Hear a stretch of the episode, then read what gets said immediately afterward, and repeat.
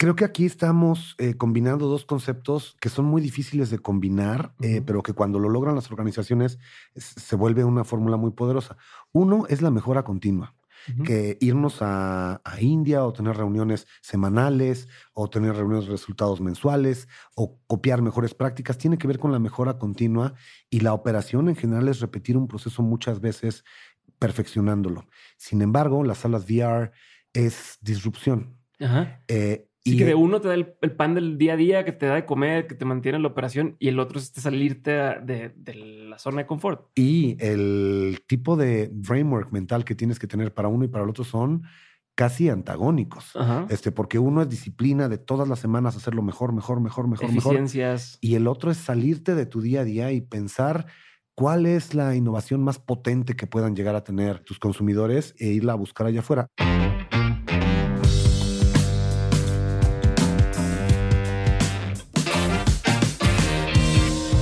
Hola, yo soy Diego Barrazas y te doy la bienvenida al episodio número 6 de Dementes On School, el programa en el que te enseñamos lo que difícilmente se aprende en la escuela de viva voz de los expertos.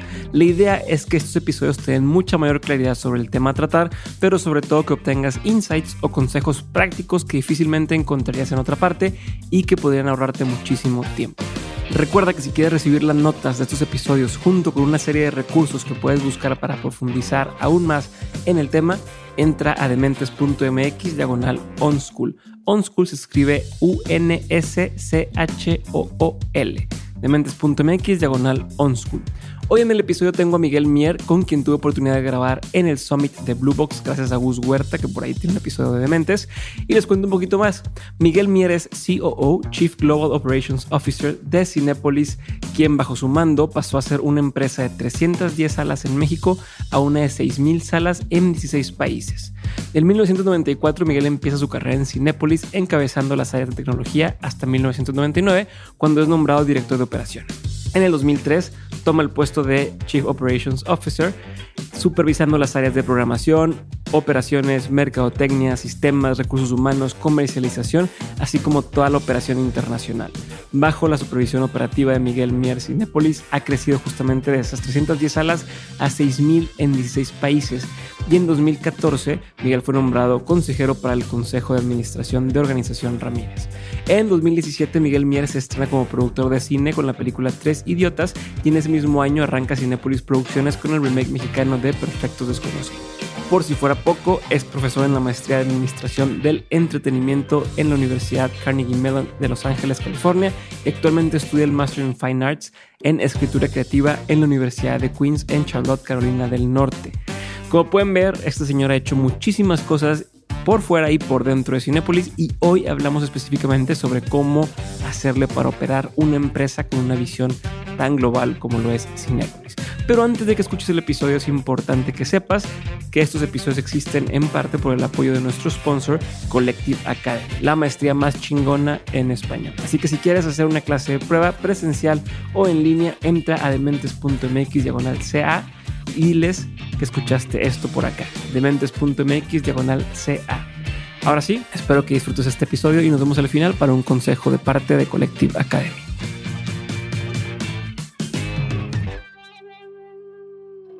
Miguel, bienvenido. Muchas gracias por estar conmigo en un episodio más. Eh, yo sé que traes la agenda, traemos una agenda apretada, ya después haremos un episodio largo, largo, largo. Pero por ahorita quiero irme. Eh, lo que traigo en mente es quiero entender cómo le hace una persona, cómo, cómo, se le hace para operar una empresa global, ¿no? Cinepolis es una de las tres empresas globales mexicanas, eh, están en más de 14 países y demás. Pero antes de llegar ahí, tengo dos preguntas que me pidió Gus que te hiciera. Claro. Este, Gus Huerta. Y, y me decía, a ver, uno, ¿cómo le hace este cabrón? Así me dice, ¿cómo le hace este vato para... Eh, tiene cuatro maestrías, eh, hace motocross, juega tenis, viaja, tiene una vida social activa, eh, maneja diferentes lugares de la empresa, la crecieron de 310 salas a 6000 salas o, más. Y me dice, y aparte es una máquina de conocimiento y de consumir información y, de, de, leer, y luego aparte no solamente lo lee, sino lo entiende y lo puede usar. Cómo le hace, cómo, cuál es su truco, cómo se organiza. Entonces, si bien no es hacia allá que terminar la conversación, me gustaría empezar por ahí. Pues mira, yo creo que la parte personal y la parte de cómo llevas tu vida debe de ser muy, debe ser muy empática, correlacionada con la manera en la que manejas tu chamba. Y creo que Cinépolis ha crecido tanto porque ha podido dar pasos sólidos, sólidos, sostenibles y, ha redireccionado las cosas cuando, cuando las cosas no salen tan bien. Yo soy un firme creyente en medir y si vas a eh, buscar un objetivo, si piensas salirte de tu primer país, como fue nuestro caso que es México, y nos fuimos a eh, Costa Rica con un cine, a Guatemala con un cine y Panamá con un cine, tenemos muy claro las métricas de éxito que tenía que tener cada uno de esos cines y trabajamos muy intensamente para lograr esas, alcanzar esas metas en tres de los cines. Eh, y una vez que los cines ya estaban ahí en ese nivel, nos permitía pensar en crecer en un segundo cine en cada una de estas ciudades eh, y seguir creciendo orgánicamente en cada uno de estos países hasta que llegamos a ser el 50% de Centroamérica, de todos los países de Centroamérica.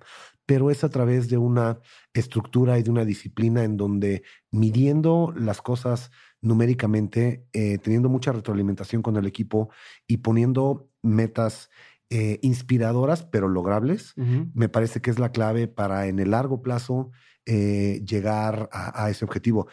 Pongo un, te lo podría poner con otro ejemplo. Eh, de otra actividad que me gusta hacer mucho, correr. Y la primera vez que corrí una carrera en, cuando estaba estudiando en San Francisco, corrí 10 kilómetros y sentía que me moría. Y después me metí al programa para entrenarme para un maratón, que son cinco meses, eh, y la disciplina que te va tomando ver que de repente un domingo corriste 27 kilómetros y cool, y el lunes estás en la oficina tranquilo y luego terminas el maratón y es una cosa que se va construyendo de tus músculos, tu descanso, tu alimentación, todo combinado te van llevando a poder ir alcanzando mejores y mejores metas que el primer día hubieras dicho imposible que yo corra 42 kilómetros, ¿no? Claro. Por poner un ejemplo. Mi, mi pregunta aquí tiene mucho que ver con cómo le haces, porque creo que se puede después trasladar a la empresa, pero ¿cómo haces tú a nivel personal para tener todas estas actividades, mantenerte activo todo el tiempo, estar aprendiendo todo el tiempo? Digo, y aparte de, coordinar todo lo que está en la, empresa, pero primero, ¿cómo lo haces tú y después ya nos meteremos? Sí, lo, que pasa es que yo creo que mi día y mi semana tienen mucha estructura. Eh, todos los domingos, mis hijos eh, se quedan en mi casa. Yo soy divorciado hace siete años, pero mis hijos todos los domingos duermen en mi casa. Todos los lunes yo los llevo a la escuela. Todos los lunes comemos o en mi casa o en la casa de Daniela, mi ex esposa. Em, y eh, eso sucede esté en donde esté del mundo, regreso y estoy aquí los domingos para dormir con ellos y llevarlos a la escuela. Igual todos los lunes a las nueve de la mañana tengo una junta que dura exactamente una hora en donde se conectan todos los países, los 16 países que me reportan a esa hora exactamente, con todos mis reportes directos y la junta se acaba a las 11.0000 para que todo el mundo pueda salir a hacer otras actividades. Estos son como rituales em, de la empresa, que, de, las áreas que manejo yo, que al final del día te dan dos cosas. Estructura, porque esas juntas eh, están perfectamente definidas qué datos son los que vamos a analizar, pero otro, transmites mucha cultura. Y esa cultura teniendo que ver con el respeto al tiempo de los demás. Yo no les voy a llegar tarde, pero tampoco voy a permitir que lleguen tarde. Este, y yo no voy a acabar ¿Qué pasa si llega tarde?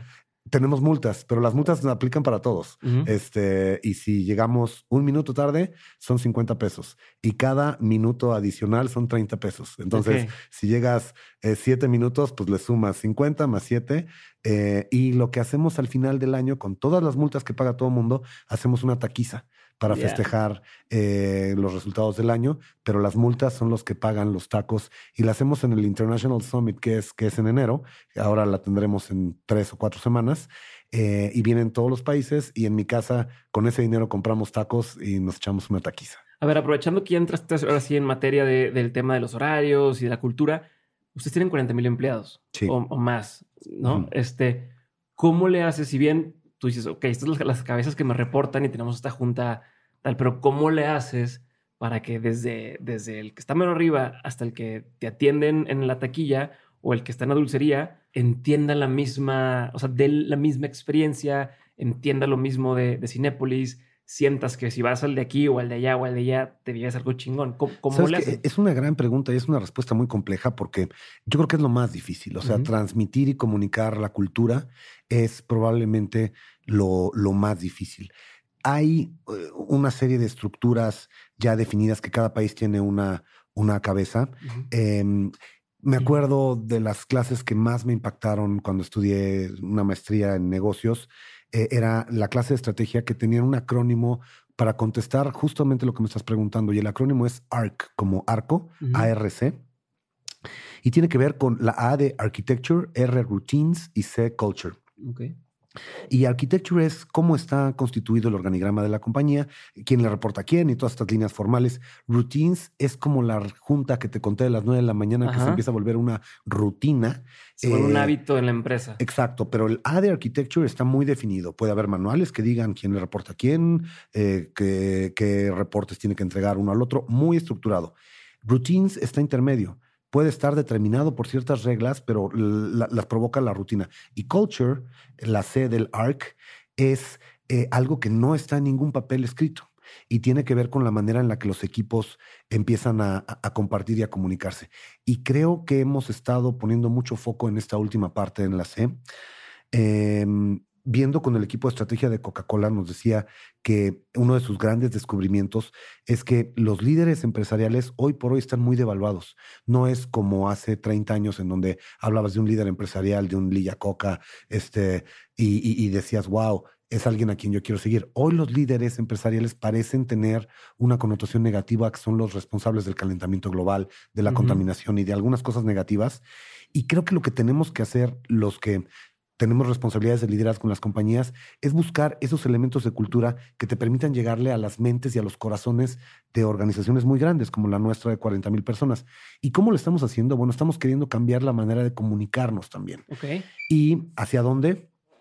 Olvidarnos de los memorándums y de los eh, guías y manuales operativos de cómo debes hacer las cosas. que al la gente no se lo aprende. No se, lo aprende, no lo leen totalmente acartonado a hacer cosas más que tengan que ver con redes sociales. Justamente formatos como este, que cada vez más gente los está consumiendo, es como nos podemos comunicar de una manera más genuina, de una manera más honesta y de una manera en donde lleguemos mejor a las fibras de las personas que trabajan con nosotros. Entonces, últimamente yo me he estado comunicando mucho con videitos cortos este, y videitos cortos que se empiezan a postear por ahí por todos lados y acaban hasta medio viralizándose internamente. Em, y, creo que en Pero le da una cercanía a la gente, ¿no? Porque lo que, lo que creo que dices es que los líderes no, no tienen esa forma de acercarse o empatizar eh, con, con, el resto de las, tanto clientes como empleados internos, por la desconexión que existe ¿no? entre la generación, el nivel, los problemas que tienen en la cabeza cada quien no se permiten estar ahí. Exacto, sí, y yo lo veo con, con nuestros eh, colaboradores más jóvenes o hasta con mis hijos. Todo el día están recibiendo información, pero de gente que les atrae en los formatos que les atraen en YouTube, este, en redes sociales, y ahí sí están todo el tiempo recibiendo información. Mi planteamiento interno con el equipo y regresando al acrónimo de ARC, la parte de cultura, es cómo le hacemos para volvernos ese espacio cuando piensen en la parte laboral y creo que está funcionando. Ok, ¿eh? existen, además de esa, de esta forma que tú, tú personalmente estás haciendo, ¿no? De estar presente y demás, existen algunas técnicas, tácticas o estrategias que emplean o que usan para, para que todos se sientan parte de la empresa. Eh, volviendo a lo mismo, es una empresa gigantesca. Eh, ¿Cómo? ¿Cómo? ¿Cómo? Y, y, te lo pregunto porque mucha gente que escucha tendrá el reto con sus 20 empleados, 1000 empleados y dices, puta, ¿cómo? Y, mira, te podré poner un ejemplo como, como en India, donde ya tenemos 480 pantallas. Aparte las culturas, o sea, todo es distinto. Otro idioma, otras creencias, otra alimentación, otro todo. Eh, como India, que está exactamente del lado opuesto del globo terráqueo, ahí operamos la tercera empresa de exhibición más grande de ese mercado, de ese territorio, y donde nos enfocamos para poder transmitir conocimiento fue en dos áreas particulares, en la parte operativa y en la parte de, control financiero. Eh, el resto tratamos de hacer contrataciones locales, eh, entrenar mucho vía remota y traernos a los ejecutivos clave a México, específicamente a Morelia, Michoacán, donde estamos hoy aquí sentados platicando, eh, desde Pune, en Maharashtra, India, hasta Morelia, Michoacán, a entrenarse en ciertas cosas que queremos que hagan bien del otro lado del planeta. Pero me parece que las dos áreas que nos hemos enfocado mucho en reforzar, y esto es la fórmula que nos ha funcionado en Cinepolis, que es la que les puedo compartir, eh, ha sido operaciones y finanzas y control financiero cuando salimos a otros mercados. Y todo envuelto, ahora sí que revestido por la parte de cultura que te comentaba al principio. ¿Y qué mecanismos tienen o cómo se mantienen al día o cómo le hacen para siempre, oye, vamos a poner esta sala de VR, vamos a hacer tal? ¿Cómo, cómo sabes de dónde te alimentas, de dónde aprenden para mantenerse en, la punta del lanza. Eh, creo que aquí estamos eh, combinando dos conceptos que son muy difíciles de combinar, eh, pero que cuando lo logran las organizaciones se vuelve una fórmula muy poderosa. Uno es la mejora continua. Que irnos a, a, India o tener reuniones semanales o tener reuniones de resultados mensuales o copiar mejores prácticas tiene que ver con la mejora continua y la operación en general es repetir un proceso muchas veces perfeccionándolo.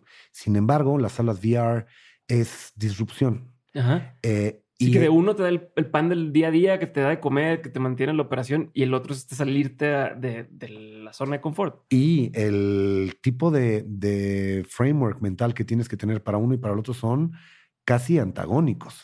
Este, porque uno es disciplina de todas las semanas hacerlo mejor, mejor, mejor, mejor, Eficiencias. Y el otro es salirte de tu día a día y pensar cuál es la innovación más potente que puedan llegar a tener eh, tus consumidores e, e, e, irla a buscar allá afuera. Ahora, esta segunda tiene que ver pues también un poquito con, con inspiración y con eh, estímulos que recibas de otras industrias. Por ejemplo, el hecho de que nosotros operemos en, en Asia, empezando por India, y ahora estamos también ya en, en Indonesia, nos ha permitido ver eh, países como Singapur o inclusive China, en donde las cosas son tan diferentes que te llenas de inspiración, de innovación. Eh, yo creo que los viajes, y, la verdad yo trato de hacer mis viajes personales a mercados en donde pueda aprender algo. Ya sé que suena la cosa más nerd eh, del planeta, pero, pero sé que hay lugares muy bonitos, por ejemplo en Indonesia. Este, en vez de irme a un lugar conocido en donde sea, turístico, turístico prefiero irme a descubrir Indonesia y descubrir la cultura. Eh, y tiene playas muy bonitas y tiene montañas muy bonitas, eh, pero al mismo tiempo me permite abrir mi mente a qué cosas son innovadoras en esos mercados para que cuando tengamos junta de consejo con los socios de Indonesia y con los equipos de Indonesia, pues tener un poquito más de conocimiento de ese mercado, de esa cultura y de esa idiosincrasia, ¿no? ¿Y tienes algún ejemplo eh, en la misma línea de lo que estamos hablando de cosas que dices, mira, aprendimos esto acá y lo trasladamos así al otro lado, o hemos visto que esto funciona de esta forma, o creíamos que esto iba a funcionar y nos dimos cuenta que por la gente es así, así funciona. Pues mira, de las distintas culturas, eh, yo creo que el ejemplo que más me viene a la mente con tu pregunta es un ejemplo que sucedió en México, en Tijuana, que luego nos llevamos a, a muchos países. Hicimos una, hablando de innovación y de dónde rescatar esa innovación, sobre todo que sea disruptiva. Eh, hicimos un concurso de innovación en México y le mandamos a todos los cines de México eh, cómo, qué problema podrían resolver, qué problema operativo y de servicio podrían resolver. A todos los empleados colaboradores. A todos los, em, a todos los colaboradores eh, les decimos cariñosamente cinepolitos, y a todos nuestros cinepolitos les dijimos, si tienes una buena idea, pues inscríbete aquí, esta es la liga, mándanos tu idea. Pues este cinepolito de Tijuana, y esto habrá sido hace unos 15 años probablemente, expuso el problema. Y el problema es que ya estamos empezando a vender palomitas saladas, sí, de mantequilla, pero también palomitas de chile y palomitas de caramelo. Y llegan los clientes y me piden una canasta de palomitas y quieren la mitad y la mitad y no se las puedo vender. Eh, y, así estuvimos pues, como varios años cuando lanzamos los sabores de palomitas. Les estoy hablando hace 15 años.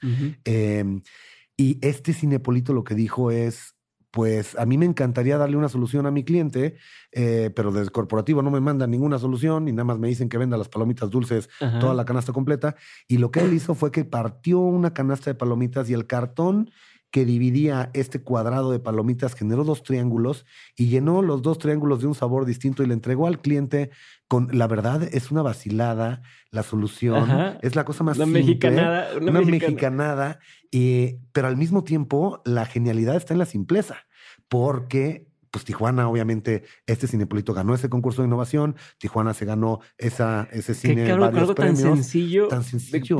Como tomar un pedazo de cartón y dividir una superficie cuadrada en dos rectángulos. Eh, además genera mucho mayor, eh, el cliente se siente tomado en cuenta, eh, satisfacción de servicio y lo empezamos a replicar en México, nos lo empezaba a, copiar la competencia, pero conforme íbamos creciendo internacionalmente nos dábamos cuenta que nadie usaba esa idea y cuando llegábamos a países como Colombia, pues al ratito ya nuestros competidores ya tenían sus, sus canastas de palomitas divididas, pero fue una gran idea, que esa ha sido una mejor práctica que se ha ido, ahora sí que no como Los Ángeles Azules de Iztapalapa para el mundo, pero de Tijuana para el mundo. Para el mundo. Este, la división de las palomitas que no, que eso ¿no? se le hubiera ocurrido a alguien que no esté en el, en, el campo de batalla. Exacto. Yo, creo que es difícil, porque imagínate que hay eh, mucha gente en el corporativo de Morelia pensando en innovaciones y este Cinepolito se le prendió el foco, él solito ejecutó la idea eh, y, creó un cambio en toda la industria. Estos son el tipo de ejemplos que me parecen muy, muy padres y compartirlos, pues me da muchísimo gusto, ¿no? A ver, y así como, como este Cinepolito, pues él tuvo un, un marco, un espacio para poder crear esto, ¿no? Este concurso donde te vamos a escuchar y, lánzate, ¿no? Como en tu caso, antes de que existieran estos, estos eh, apertura, pues 25 años en la empresa. Sí. ¿Cómo le fuiste haciendo para que confiaran en ti? Para que dijeras, oye, yo, yo le quiero apostar a esto, ¿cómo te la juegas? ¿Cómo la haces? Te lo pregunto también porque hay gente del otro lado que está escuchando y que dice, es que yo también tengo ideas así, pero no me hacen caso. O yo quiero llevar mi empresa no sé dónde, pero no me hacen caso. Mira, yo creo que un tip eh, o, un consejo muy personal que le podría dar a cualquiera que esté escuchando este podcast, que a mí me ha funcionado en mi vida personal, ha sido vincular la parte académica con las responsabilidades de la empresa. En el año 2006 que me voy a una maestría a California, eh, lo que intenté hacer durante ese tiempo fue desarrollar un plan de negocios para un mercado que pudiera ser interesante para la compañía. Imagínate, somos una empresa que es fundada en Morelia hace 49 años, es familiar, es privada, no tiene inversionistas de ningún tipo. En una eh, industria que tiene ya mucho tiempo. En una industria que tiene mucho tiempo y que hay pues una competencia muy feroz. Y ahí, pues, empezamos a escribir el business plan para que Cinépolis se fuera a la India. Eh, imagínate las reacciones del Consejo de Administración aquí en Morelia, que les llegues con una idea de ese tamaño. ¿Cuántos años tenías más o menos en ese entonces? Pues yo en ese entonces fue en el 2007, hace 12 años, tengo 47, tenía 35. Eh, ¿Y, las personas a las que te presentabas? Y las personas a las que se le presentaba eran dos grupos. Uno, el grupo de directores de la compañía y, después se la presenté al consejo de administración, a los dueños de la compañía. Que tenían edades, o sea, como para darme una idea de... Sí, no, pues es una generación arriba. imagínate... 60, eh, tú tenías treinta y tantos y ellos tenían 60 años. Exacto, sí, sí, sí. Entonces, claro que era un... O sea, no solamente era la propuesta, sino era el y este chamaco. Exacto, también un tema generacional ahí también importante. Sin embargo, de una manera muy entrona y de una manera muy visionaria, los miembros del Consejo aceptaron empezar a hacer eh, inversiones para ir validando las hipótesis. Te decía que como un maratón, ir creciendo tu distancia semana con semana en este caso, también llegar a India fue una prueba de tenacidad muy importante para los ejecutivos y sobre todo para, para los dueños, para los inversionistas de la empresa, porque empezamos a tratar de validar algunas de las hipótesis que se habían desarrollado en el escritorio y empezamos a encontrar tracción, empezamos a encontrar una, un mercado atractivo, pero también empezamos a encontrar problemas. Eh, y la verdad es que fueron unos primeros tres o cuatro años de mucha tenacidad y de, y de realmente no encontrar la luz así tan evidente. Que, que, desde que empezaron, tengo entendido, seguro escuché que pasó un año para que pudieran empezar a operar, pero desde que empezó el proyecto fueron como tres años y demás. Y sacar una licencia de un cine te lleva un año. Justo por lo mismo te pregunto, o sea, imagínate, en, hoy, hoy en el día a día es, eh, hoy quiero resultados para, para el siguiente mes y para el siguiente mes y para el siguiente mes, ¿no? O sea, todo el tiempo estamos bajo esa presión de tengo que dar resultado, oye, pues no cumplí metas, recorte, vas para afuera ¿Cómo le hace a alguien como tú en una industria como la, me la acabas de describir, con esta gente que tiene toda la vida de experiencia en, el negocio, para decirles, es que mi idea es esta, tengo esto válido, pero va un año, o sea, va pasando tanto tiempo y todavía no rindimos. ¿Cómo le hace a alguien para ganarse esa confianza o para mantenerse ahí? Yo creo que es la combinación. La parte estratégica es la que te debe de llevar hacia el norte, hacia el objetivo, ¿no? Y la idea estratégica es, India es el país que más boletos de cine vende del mundo y tiene de las peores salas de cine del mundo. Nosotros hacemos, a nuestro juicio, pues, de las salas de cine más bonitas del mundo Y si pudiéramos llevarnos estas salas tan bonitas que hacemos en México a ese mercado que es el que más boletos vende, o sea, estratégicamente hace sentido. Sí, ¿no? o sea, es como sentido común, de que tiene, tendría que funcionar. no tendría por qué no funcionar. Ajá. ¿Cuál es el precio promedio allá? Es un poquito más alto que el de acá. No, pues no me digas, ¿cuál es el costo de labor, de la hora eh, de, de- Menos. de labor allá? Es menos que acá. No, pues debería de funcionar. Este, y, y bueno, hay una serie de problemas que hacen que no sea tan fácil entrarle, y por eso, si no, ya habría muchas otras empresas que le hubieran entrado. Pero estratégicamente, yo creo que el primer punto es cuál es la visión estratégica, que es como decir, yo en seis meses voy a correr un maratón. ¿Hace sentido correr un maratón? Sí. ¿Te va a dar salud? Sí. ¿Te va a dar disciplina? Sí. Este, ok. ¿Va a ser doloroso? Sí. ¿Te va a hacer que levantar cinco días de la semana temprano y correr un promedio de 50 kilómetros a la semana? Sí. Este, pero si sigues el programa durante cinco meses vas a poder llegar allá. Una parte es la parte estratégica y otra es la parte de disciplina. Igual, como consejo para los que nos están escuchando, ¿no? Creo que hay que tener una estrategia muy clara de a dónde quieres llegar. Te tiene que hacer todo el sentido y tienes que creerte esa estrategia y esa visión este, porque va a haber muchos factores que te van a hacer que no lo hagas. Así como tienes que tener muchas ganas de correr un maratón para a los seis meses cruzar la meta, porque va a haber muchas mañanas que no te quieras levantar Ajá. y va a haber muchas veces que no te quieras poner los tenis. Eh, sin embargo, tu motivación y tu sueño estratégico tiene que ser tan fuerte para permitirte levantarte, ponerte los tenis y salirte a correr, ¿no? Buenísimo. Y ya está acabando el tiempo, entonces voy a hacer dos preguntas más. Sí. Y tiene mucho que ver con el tema de, de mantenerte competitivo a nivel global, tener tanta presencia en, en demás países y, y seguir creciendo. Eh, hay competencia, hay, están en cada ciudad, me imagino que está como dos o, o tres Sí. competidores. hay competencia. Exacto. Sí. ¿Cómo sigues siendo, el, o sea, cómo, cómo te mantienes, ya sea superándolos, eh, saliendo adelante cuando te copian, como en este caso lo las palomitas y cosas así? O sea, Sí. ¿Cómo, cómo le haces incluso para que no te roben? Ah, este, tengo a estas tres personas que son los directores de acá, me los traigo para acá y vamos a... O sea, ¿cómo te mantienes siempre creciendo y desarrollando? Pues mira, yo creo que tiene mucho que ver con la, la- de- del acrónimo del ARC, la C de la cultura.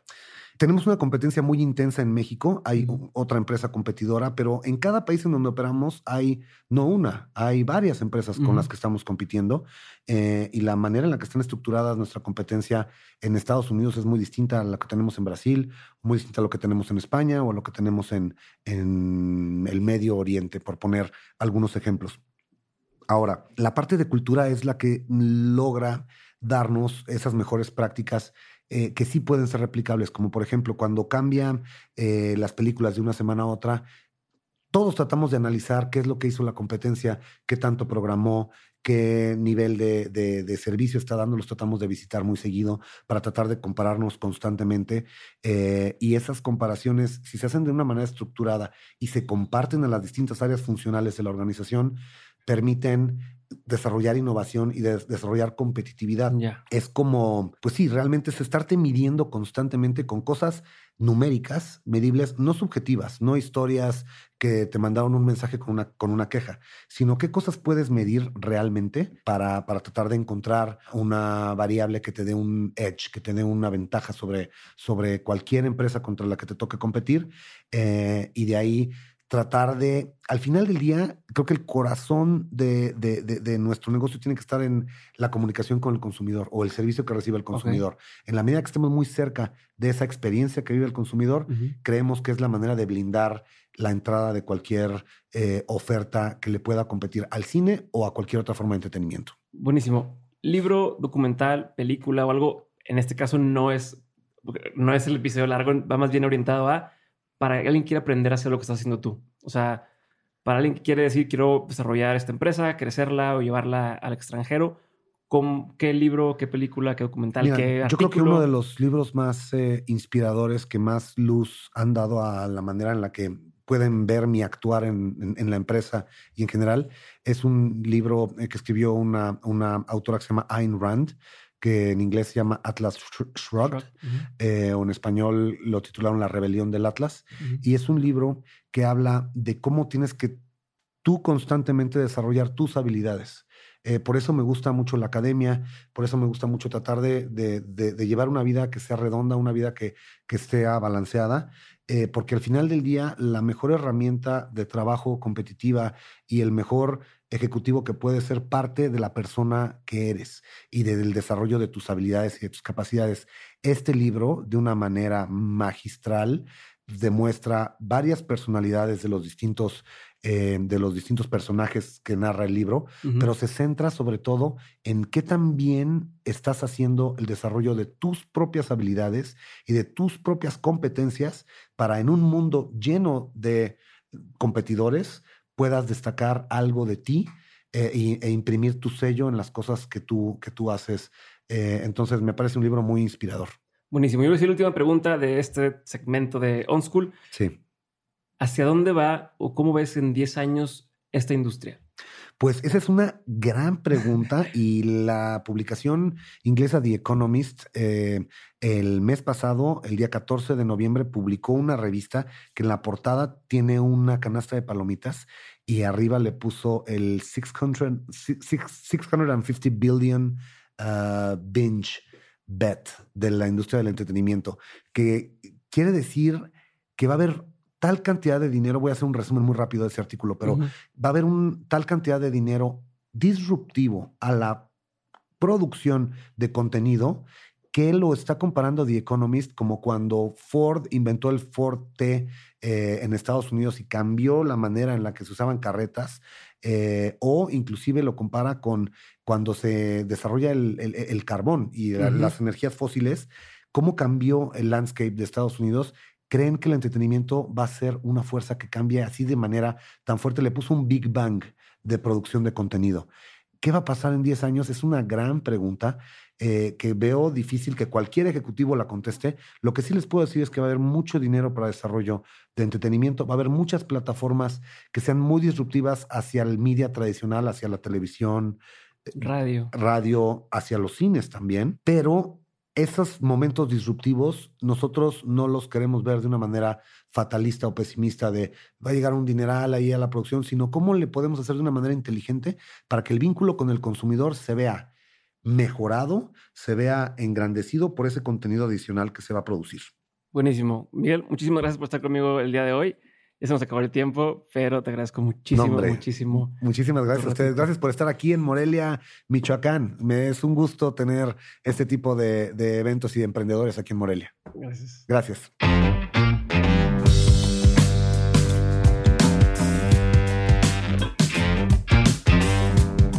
Hasta aquí el episodio de hoy, espero que te hayas quedado con algunas ideas para implementar y si quieres recibir el resumen de este episodio, no olvides entrar a dementes.mx diagonal onschool o entra a la liga en la descripción del episodio que puedes encontrar en cualquier lugar donde estés escuchando este podcast, incluso en YouTube. Muchas personas creen que el storytelling y el storytelling de negocios son la misma cosa y es por eso que se congelan al tratar de contar historias porque creen que hay que saber todo sobre el arco dramático, el viaje del héroe o alguna otra estructura complicada que es la que nos dicen o que por lo general comparten cuando se habla de storytelling. Pero todo esto aplica para el cine, para el teatro, para los libros, pero no para los negocios. La realidad es que en los negocios no es tan complicado, lo único que requiere es para que lo que sea que tú cuentes sea una historia de negocios o sea considerado storytelling de negocios, son los siguientes cinco elementos. Número uno, lugar y tiempo. Número dos, personajes. Número tres, tiene que tener eventos. Sucedió A, luego sucedió B, luego sucedió C. Número cuatro, tiene que tener un elemento esperado, un factor esperado. Y el quinto elemento es que intentes hacer un punto con tu historia. Si cuentas una historia solamente por contar, no estás haciendo un punto. Si logras incorporar estos cinco elementos en lo que sea que estés diciendo, ya vas a estar haciendo storytelling de negocios. Puedes aprender más sobre cómo contar historias de negocios en la clase de storytelling que me toca impartir a mí en Collective Academy. Así que entra a dementes.mx diagonal CA para que veas qué otras clases existan, aprendas más sobre storytelling de negocios y además puedas pedir tu clase de prueba.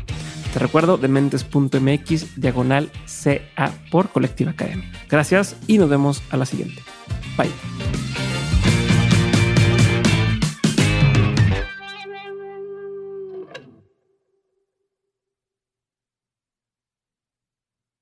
Hello, it is Ryan, and we could all use an extra bright spot in our day, couldn't we? Just to make up for things like sitting in traffic, doing the dishes, counting your steps, you know, all the mundane stuff. That is why I'm such a big fan of Chumba Casino. Chumba Casino has all your favorite social casino style games that you can play for free anytime, anywhere with daily bonuses. That should brighten your day a little.